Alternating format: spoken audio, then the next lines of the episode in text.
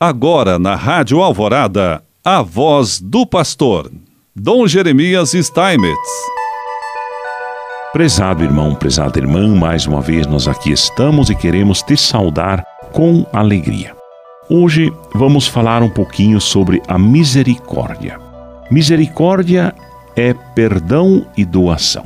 Se olharmos para a história da salvação, veremos que toda a revelação de Deus é um amor incessante e incansável pelos homens. Deus é como um pai ou como uma mãe que ama com um amor insondável, derramando-o copiosamente sobre cada criatura. A morte de Jesus na cruz é o ápice da história de amor de Deus pelo homem. Um amor tão grande que só Deus o pôde concretizar. É evidente que, comparado com este amor desmedido, o nosso amor será sempre imperfeito. Mas quando Jesus nos pede para ser misericordiosos como Pai, não pensa na quantidade. Pede aos seus discípulos que se tornem sinal, canais, testemunhas da sua misericórdia. O Papa Francisco insiste que a Igreja não pode deixar de ser sacramento da misericórdia de Deus no mundo em todos os tempos e para a humanidade inteira. E na pandemia, essa insistência do Papa ganha ainda mais sentido.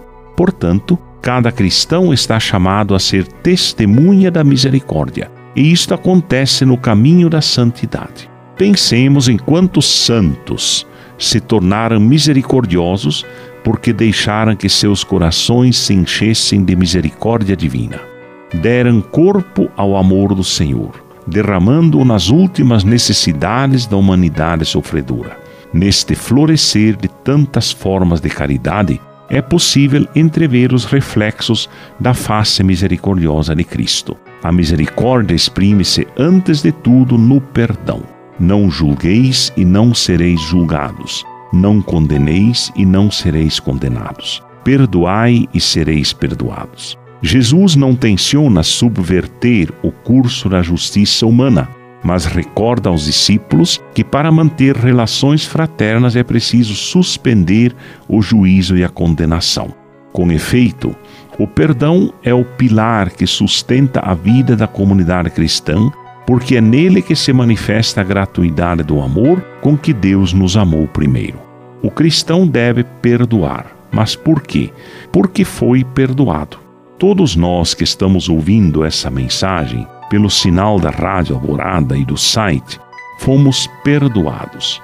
Todos nós na nossa vida tivemos necessidade do perdão de Deus e, dado que fomos perdoados, devemos perdoar.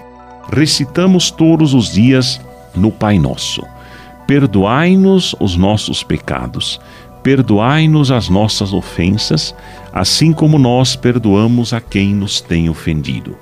Ou seja, perdoar as ofensas, perdoar tantas coisas, porque nós fomos perdoados de tantas ofensas, de tantos pecados.